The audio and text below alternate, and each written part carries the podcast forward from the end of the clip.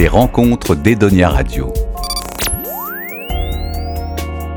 Pauline Rocafoul, bonjour. Nous nous rencontrons à l'occasion de la, du festival de la fiction de La Rochelle. Vous êtes scénariste et coprésidente de la Cité européenne des scénaristes. Ma première question, c'est tout simplement comment devient-on scénariste? J'ai vu que vous aviez fait euh, l'Institut d'études politiques de Toulouse. Oui. Et donc je me demande comment on passe de l'IEP à scénariste.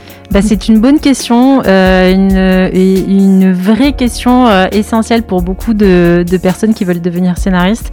Alors je pense qu'il y a une différence entre mon époque, c'est-à-dire quasiment à 20 ans, et, et aujourd'hui, mais euh, il y a finalement assez peu de choses qui ont, qui ont changé. C'est qu'il y a plusieurs façons de devenir scénariste. C'est euh, déjà bah, là-bas, c'est d'avoir envie d'écrire et d'écrire, et ensuite malheureusement, j'ai envie de dire que c'est beaucoup le réseau qui euh, donne accès à ce métier. Et, et, et, je dis malheureusement parce que je pense que le réseau est euh, certainement euh, la donnée la plus discriminante. Euh, avoir du réseau, ça veut dire quoi? Ça veut dire habiter dans, dans, des lieux où on peut avoir du réseau, c'est-à-dire essentiellement Paris ou la région parisienne.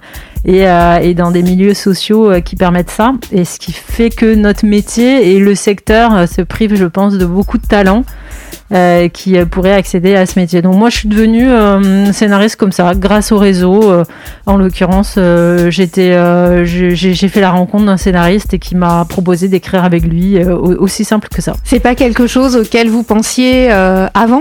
Non, moi je voulais écrire, je voulais aller vers des, euh, mais écrire plutôt des romans, mais comme beaucoup de gens euh, qui font Sciences Po ou qui font ce, ce type d'école, je pensais pas du tout que ça pourrait être euh, que je m'orienterais vers un métier créatif. Euh, donc j'étais plutôt voilà écrire des romans et puis sinon euh, devenir journaliste. Et, euh, et, il se trouve que bah, c'est cette occasion qui a réuni un petit peu les deux, puisque le premier film sur lequel on est parti, c'est un film historique qui portait sur la laïcité, qui s'appelle 1905. Et moi, je retrouvais à la fois le goût que j'avais pour l'histoire, les faits d'actualité, et en même temps euh, cette envie de, de, de, de raconter euh, que je souhaitais exprimer dans le cadre du journalisme, mais là qui s'exprimait dans le cadre d'un scénario. Et alors, euh, comment ça se passe quand on est scénariste? C'est un producteur, un réalisateur qui vient vous chercher parce qu'il a une idée de sujet, ou c'est vous qui allez taper à des portes avec vos, vos sujets que vous souhaitez Alors c'est un peu vendre? des deux, ça dépend à quel moment on se situe dans, le, dans, dans, dans sa carrière. C'est vrai qu'au début, pour des euh, personnes qui souhaitent percer dans ce métier, euh, je conseille vraiment d'écrire le maximum de sujets euh, et surtout de ne pas s'enferrer sur juste un sujet, mais d'écrire et de faire des propositions parce que c'est la façon de se faire connaître, c'est comme des cartes visites.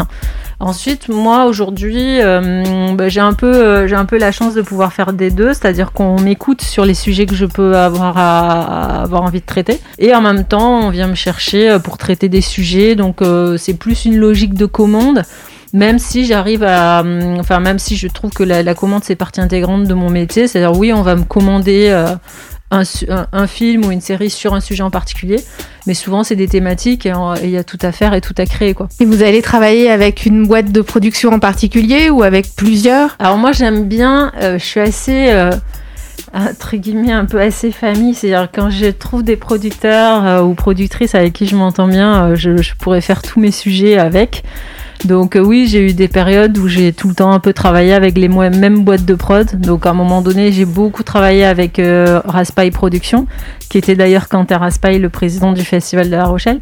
Ensuite, j'ai beaucoup travaillé avec euh, Sébastien Pavard, euh, qui est DEMD Productions, sur la série K1. Et donc voilà, et là aujourd'hui, je suis plus du côté de Newen euh, euh, avec la productrice Géraldine Gendre sur Plus belle la vie. Où euh, moi j'aime bien quand je suis un, quand je m'entends bien avec les gens et qu'il y a des sujets qu'on trouve ensemble, ça. Et justement. Plus belle la vie, c'est une quotidienne. Ça doit être un rythme de travail assez soutenu. Vous avez, puis quand on regarde le générique, il y en a, il y en a énormément des scénaristes. Comment vous arrivez à travailler comme ça en équipe? Bah alors moi, ça a été une vraie découverte parce que je venais plutôt euh, d'une pratique du métier euh, qui était plus artisanale où euh, j'étais j'écrivais ce qu'on appelle des unitaires, c'est-à-dire des films pour la télévision. Donc c'est des films qu'on écrit à un ou deux, en l'occurrence c'était souvent deux, et euh, donc c'est un propre rythme, personne ne nous attend forcément, on délivre l'unitaire presque, presque quand on le veut, c'est une sorte de luxe. Et là, Plus belle la vie, effectivement c'est un rythme qui est industriel, mais vraiment dans, dans la noblesse vraiment du, terme, c'est-à-dire qu'avec euh, le sens des responsabilités euh, chevillées au corps, qui est de, il faut délivrer chaque jour, euh, dans 20 21-22 minutes de fiction. Et donc, effectivement, du côté de il y a une trentaine de scénaristes. Donc, c'est énorme. Alors, on ne travaille pas les 30 en même temps, mais euh, quasiment, puisque en, tout cas, on s'alterne. Il y a deux équipes, des équipes qui vont plus travailler ce qu'on appelle la structure de la série. Euh, donc euh, les scènes, l'articulation des histoires, et une autre équipe dont je fais partie qui travaille les dialogues. Et donc là, c'est vrai que c'est une expérience qui est passionnante c'est une expérience aussi qui est aussi addictive que l'est la série pour les téléspectateurs parce que euh, on est comme dans des chaussons, c'est-à-dire que vraiment c'est exactement ce qu'on doit faire, on sait exactement l'objectif et la façon de le faire et donc c'est un confort de travail moi je trouve qui est exceptionnel et qui fait que euh, quand on a goûté à ça, euh, c'est parfois très compliqué de revenir dans d'autres méthodes un peu plus artisanales de travail. Euh, mais bon, ça, ça a aussi son charme. Et là, du coup, est-ce que vous, vous vous occupez de tous les personnages ou justement vous vous dispatchez un peu euh, entre scénaristes euh, bah, Alors, les, les, différents rôles? C'est un débat éternel du côté des dialoguistes notamment, parce que évidemment, les scénaristes ont parfois plus ou moins d'aptitude à dialoguer des ados ou de notre côté des personnes plus âgées ou les femmes, les hommes, etc. Et on s'est souvent dit, mais pourquoi on capitaliserait pas sur les points forts de chacun, on se partage les personnages et tout. Et cette solution n'a jamais fonctionné parce qu'elle est trop compliquée à mettre en œuvre parce qu'il y a des fois des scènes où on va avoir des jeunes et des vieux, euh, je caricature, hein, mais il y a les, les, fameux ados ou personnages historiques, et donc on peut pas euh, faire dialoguer par deux scénaristes une même scène, donc c'est pas possible. Et euh, du coup, euh, bon, bah, tout le monde doit être capable de dialoguer tous les personnages. Alors parfois, il, certaines scènes vont être plus ou moins réussies, mais après c'est le travail, justement l'organisation du travail fait qu'il y a une première version du dialogue qui est faite, et ensuite il y a une deuxième équipe qui fait une autre version des dialogues pour vraiment harmoniser tout. Donc euh, au final, l'un dans l'autre, quand même, il y a un très bon niveau de dialogue. Mais on doit être capable de tout dialoguer. Et vous vous interdisez certaines choses, comme, je sais pas, de, certains sujets, vous, parce que Plus belle la vie, vous, vous suivez quand même euh, l'actualité, vous mm. traitez des phénomènes euh, de société. Mm. Est-ce qu'il y a certains sujets que vous vous interdisez ou que la chaîne vous interdit? Pour moi, c'est la série sur laquelle, euh, mais c'est le cas de toutes les quotidiennes, sur lesquelles on a une liberté incroyable. Parce que euh, c'est une série, euh, pour la faire, en fait, la chaîne et la production est obligée de laisser les mains libres aux scénaristes, parce que ça va trop vite, en fait. Donc on peut pas vraiment dire on va écrire dans ce sens ou dans l'autre, etc. Donc les moments où il y a un retour en arrière sur l'écriture qui consisterait à dire ah non ça on peut pas le faire, sont extrêmement rares. Ça va parfois euh, dépendre d'une conjonction de faits d'actualité euh, qui passerait pas, euh, un sujet peut-être trop politique pendant une campagne ou, ou que sais-je, mais c'est extrêmement rare et donc non, on peut, on peut traiter de tout. Et d'ailleurs, il suffit de regarder Plus belle la vie pour s'en rendre compte. Et on nous le reproche d'ailleurs régulièrement. Donc non, non, tout, tout peut être traité. Après, sur les dialogues, il y a toujours un débat, en tout cas que nous on vit du côté de l'équipe dialogue, c'est le niveau de langage.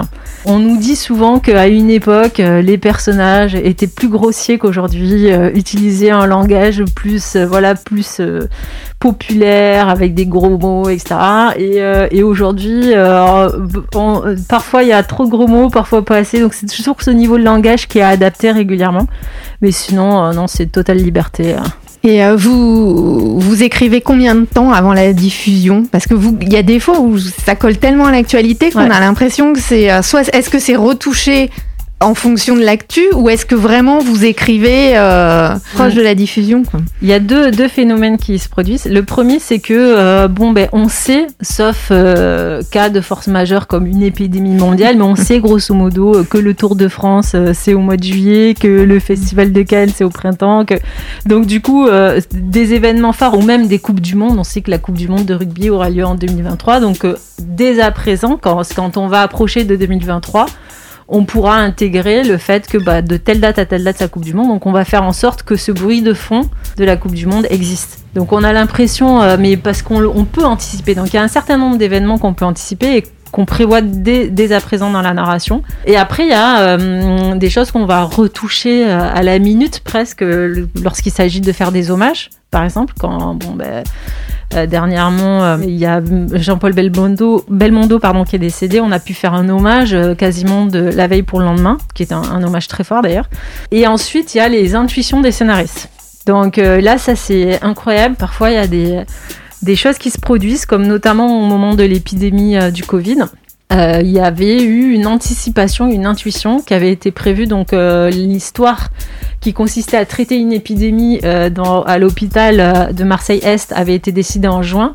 Et l'épidémie du, du, Covid ou de la Covid est arrivée chez nous, en tout cas en janvier, février et puis mars. Et c'est pile au moment où a été diffusée cette intrigue qui avait pourtant été décidée en juin. Donc voilà. Donc là, les téléspectateurs se sont dit mais comment ils ont fait? En fait, c'est juste un hasard. Et qu'est-ce que ça fait la première fois qu'on entend quelqu'un euh, dire son texte? Je pense que ça se rapproche assez de euh, la sensation que peut ressentir un comédien lorsqu'il se voit jouer à l'écran. En fait, c'est une sensation qui est assez étonnante. Euh, parce que euh, tout d'un coup, il y a quelque chose qui nous échappe totalement. Et ça, enfin moi j'ai rien contre parce que je suis pas dans la possession du texte. Le texte, il a déjà mille fois vécu entre le réalisateur, le tournage, le montage, etc. Et du coup, il est déjà très très loin. Et en fait, de le voir revenir comme ça à l'image et de l'entendre. Donc, c'est une sensation qui est très étrange. Moi, je sais que c'est. Euh, j'ai eu un peu de périodes. À une époque, j'avais vraiment le plaisir de redécouvrir les textes. Après, il y a eu une autre période où j'avais un peu de mal, donc euh, je, regardais un peu en diagonale. Et là, maintenant, en fait, c'est à nouveau, peut-être depuis que je suis dans une logique plus industrielle, avec Plus belle la vie, c'est quelque chose à laquelle je me suis habituée et c'est extrêmement formateur, pour le coup, de voir comment ce, son texte a vécu et de se rendre compte, en fait, euh, ce qui marche et ce qui ne marche pas. Et ensuite, est-ce que vous écrivez particulièrement pour le comédien? Par exemple, dans Plus belle la vie, vous savez quel comédien va ouais. jouer tel rôle. Maintenant que vous les connaissez, est-ce que vous changez votre manière d'écrire en fonction du comédien ou peut-être sur un autre scénario? Est-ce que vous allez écrire pour, en pensant à un comédien en particulier? Oui, alors ça, ça arrive souvent. Alors sur Plus belle la vie en particulier, on va surtout écrire en fonction du personnage existant. Mais la question du comédien se pose sur la création de personnages. Mmh. Par exemple, bon, on crée un personnage, on sait qu'il va être joué par un comédien qui n'a pas encore été casté, bah, c'est très compliqué d'écrire les premières scènes sans connaître le comédien, parce qu'on ne connaît pas son débit de parole. On a imaginé que le, personnage euh, parle pour X raisons euh, lentement, etc. Mais qu'est-ce que ça veut dire avec le comédien qu'on va recruter euh, lentement? Bon bref. Donc ça, c'est vrai que ça nous aide souvent de voir par exemple les vignettes casting pour savoir un peu, ça, nous aide aussi à incarner le personnage et à le dialoguer. Après, moi, ça m'est arrivé sur euh, un film qui s'appelle Classe unique d'ailleurs et euh, qui a été passé, qui est passé sur repassé sur France 3 là cet été sur, sur des migrants. Il euh, y a un personnage de maire, de maire d'un village qu'on n'arrivait pas à, à, écrire et en fait on s'est mis dans la tête que ça serait euh, André Dussolier qui jouait. Bon, c'était fait plaisir, hein, c'était dans notre tête. Et en fait, ça nous a débloqué totalement. Parce que du coup, ça nous a permis de trouver un chemin d'écriture entre nous et le personnage et vraiment de le faire vivre, etc. Alors au final, c'est pas du tout André Dussolier qui a joué, c'est Sam Carman et qui le joue très très bien. C'est très bien euh, aussi. Voilà, on était très contente. Mais ça nous a aidé en fait et parce que euh, tout d'un coup, en comédien, on peut on peut l'imaginer dans oui, ce personnage-là. Le personnage incarné. C'est ça, mmh. exactement. Est-ce que vous trouvez que le métier de scénariste est reconnu à sa juste valeur en France? Bah, je pense que ça progresse. Franchement, j'ai pu voir l'évolution. C'est assez étonnant. Euh, ça progresse énormément et pour moi la marque de ce progrès euh, vient du enfin euh, ce que je trouve assez notable c'est qu'on considère de plus en plus que écrire un film ou une série nécessite une expertise qui n'est pas partagée par tous parce qu'en fait on sait tous écrire vous vous écrivez mmh. des mails des peut-être des, des, études ou des articles. Euh, donc tout le monde se dit qu'il peut écrire ce qui n'est pas le cas par exemple de la musique. Il y a plein de gens qui savent pas lire une partition mais on sait tous lire des mots des phrases etc donc tout le monde a l'impression de savoir écrire. Et là moi je trouve de plus en plus il y a une ligne vraiment euh, de partage entre euh, des gens qui reconnaissent quand même qu'ils ne savent pas écrire et que ça nécessite une véritable expertise.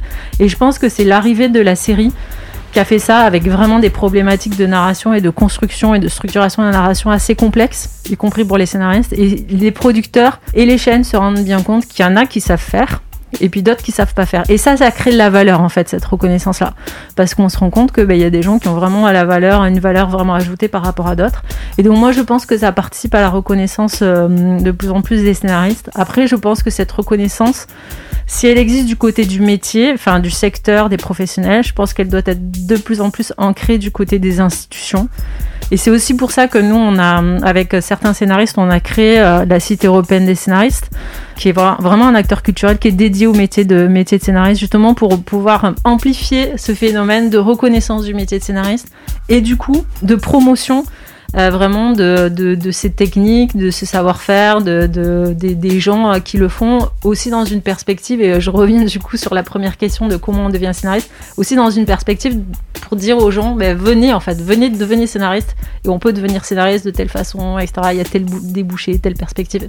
Parce que tout est lié en fait. Si un métier il n'est pas reconnu, bon, on n'a pas envie en fait d'y aller. Et, euh, et s'il n'est pas reconnu, c'est qu'il n'est pas non plus connu, c'est qu'il n'est pas attractif, c'est que, bref, donc voilà. Et donc pour répondre à la question, moi je pense qu'on est sur une pente aujourd'hui euh, plutôt euh, positive et vertueuse euh, quant à la reconnaissance de ce métier. Oui, parce que c'est vrai que dans le, dans le cinéma français, si le réalisateur n'est pas scénariste, on met pas le scénariste en, en avant. Exactement. Et ça, en fait, je pense que ça change aussi dans, pour le, le, le cas précis du cinéma. Euh, je pense qu'il y a aussi quelque chose qui change euh, grâce aux, réalisateurs aussi, parce qu'en fait, euh, beaucoup de réalisateurs souffrent de cette injonction qui leur est faite d'être aussi scénaristes. Mm il y a beaucoup de réalisateurs mais qui disent mais moi je veux être réalisateur. J'ai pas dit que je voulais écrire. Et du coup on leur impose de savoir écrire et c'est des, souffrances incroyables où ils se disent mais en fait euh, non. Un je sais pas, deux j'ai pas envie. Moi j'ai vraiment envie de réaliser. Et aux États-Unis ils se posent pas cette question. Il y a beaucoup de réalisateurs ils écrivent pas. Ils sont extrêmement reconnus dans leur euh, position de, de réalisateur. En France euh, on attend du réalisateur qui sache écrire comme si le fait de savoir réaliser et écrire ça faisait d'eux un auteur avec un grand euh, là où en fait, euh, moi je pense qu'on devrait attendre d'un réalisateur déjà de savoir réaliser et que et je pense que si on arrivait, c'est un peu ce que je dis sur le plan institutionnel, c'est-à-dire que ça, c'est des choses qui, à mon avis, peuvent être changées euh, avec une volonté euh, politique, peut-être dans euh, la question des attributions des aides ou dans la manière dont les aides sont attribuées, d'arriver à dissocier la figure du réalisateur de la figure du scénariste. Peut-être que c'est les mêmes personnes, peut-être que c'est la même personne, mais ne pas dire un réalisateur qui sait écrire. Non, c'est un réalisateur qui est aussi scénariste. C'est bête, hein, mais franchement, la sémantique, c'est déjà deux choses différentes. Et euh, on dit pas c'est un réalisateur qui sait monter, on dit c'est un réalisateur qui est aussi monteur, qui est aussi musicien, qui est aussi voilà. Et, scénariste c'est un métier, c'est pas juste une compétence annexe de la réalisation. Et donc si je suis réalisateur et que j'écris, c'est que je suis réalisateur et que je suis aussi scénariste. C'est bête, mais en fait, et du coup, c'est ça qui, mon avis, contribue à, changer les choses parce que, déjà, parce qu'il y a beaucoup de scénaristes qui se sont formés au scénario à la Fémis et qui sont ensuite devenus réalisateurs, mais qui sont devenus réalisateurs parce qu'ils étaient d'abord euh, scénaristes et qui euh, parfois du coup écrivent pour d'autres réalisateurs. Et en fait ça, je pense c'est hyper positif pour tous les métiers, à la fois pour le réalisateur, pour le scénariste et aussi pour le secteur parce qu'on est du coup dans une logique à laquelle moi je tiens beaucoup, qui est une logique de coopération, c'est-à-dire peu importe euh, le nom des gens, euh, euh, c'est à un moment donné ce qui compte c'est le projet et on va ajouter des compétences et des expertises très fortes qui vont permettre de faire le, meilleur projet. C'est-à-dire on n'est pas dans une personnalisation du projet, genre moi réalisateur. c'est un travail d'équipe. Hein. Exactement. C'est ça en fait. Et en, et en dissociant bien en disant réalisateur d'un côté, scénariste de l'autre, déjà au sein même d'une même personne qui ferait mm. les deux, déjà on introduit une coopération en mm. fait. Quelle qualité il faut avoir pour, euh, pour être un ou une bonne euh, scénariste? Alors moi je pense que la qualité, euh, il y en a plusieurs, mais je dirais qu'une des qualités premières c'est la curiosité. Et ensuite, c'est la capacité pour moi à, travailler en équipe. Donc la générosité aussi, vraiment la curiosité, la générosité et euh, travailler en équipe et, euh, et, savoir vraiment se remettre en cause à tout instant. Donc une forme aussi d'humilité. Euh. donc voilà, curiosité, générosité, humilité. Je pense que c'est pas mal comme qualité humaine. Après, pour ce qui est des qualités plus techniques, bah, il faut aimer, il faut vraiment aimer structurer. Il faut et il faut aimer écrire pour l'image quand même, hmm. ce qui est très particulier qui est très différent, à mon avis, de l'écriture d'un roman, où parfois on peut aimer le, le style, aimer travailler son écriture, ce qui ne sert strictement à rien dans le cadre d'un scénario, puisque hum, tout ce qui est de l'ordre de la description euh, sera incarné par une image. Donc voilà, il faut aimer ce travail-là qui est technique, qui peut aussi être un peu ingrat parce que ça participe aussi parfois au manque de reconnaissance, parce que le scénario en tant que tel ne fait pas œuvre, hein. c'est une œuvre en mm. devenir. C'est lorsque ça sera tourné que ça sera œuvre. Donc, euh, voilà, mais c'est vraiment l'idée, à mon avis, hum, qui traverse quand même tout ça entre la curiosité, les qualités que j'ai citées, c'est quand même derrière l'idée d'aimer travailler en coopération ensemble autour d'un autour d'un projet. Merci Pauline Rocafoul pour cet entretien. Et si le métier de scénariste vous intéresse, la Cité européenne des scénaristes propose un tutorat qui permet à un scénariste débutant de travailler avec un professionnel. Vous pouvez retrouver tous les renseignements sur leur site cité-européenne-d-scénariste.com. Edonia Radio